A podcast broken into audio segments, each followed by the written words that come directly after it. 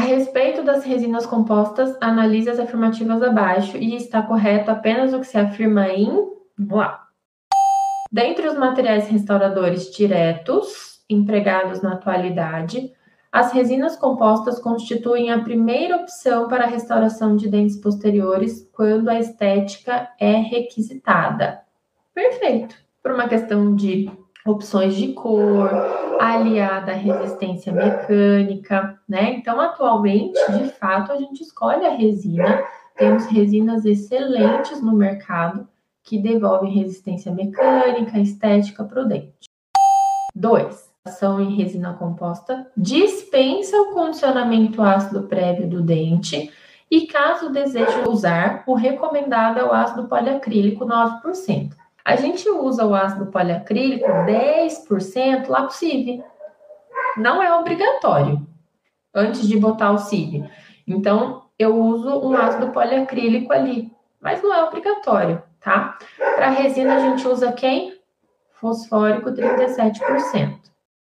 Em termos de adesão ao esmalte, o condicionamento com ácido fosfórico proporciona uma adesão mais estável à resina composta, por meio de um mecanismo de embrincamento micromecânico e formação de tags resinosos. Eu não tenho tag resinoso no esmalte.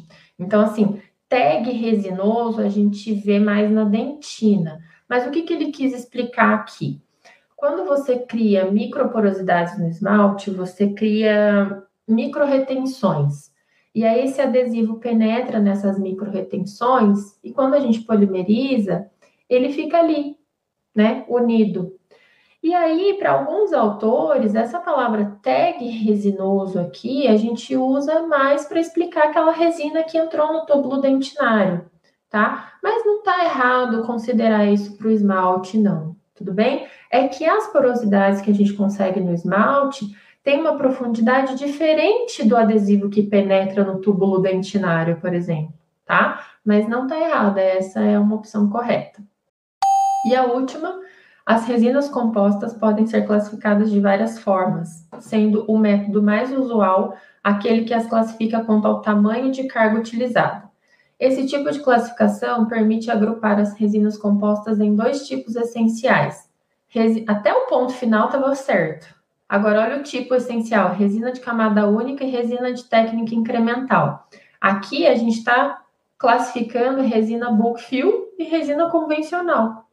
Tem nada a ver com a carga, tá? A carga é uma coisa, a viscosidade é outra coisa e o tipo bulk ou convencional é outra coisa, é a técnica restauradora. Então, essa daqui está errada por conta dessa classificação que está associando a carga, não tem nada a ver, tá bom? Resina bulk fill tem carga também diferente, não tem nada a ver, tá?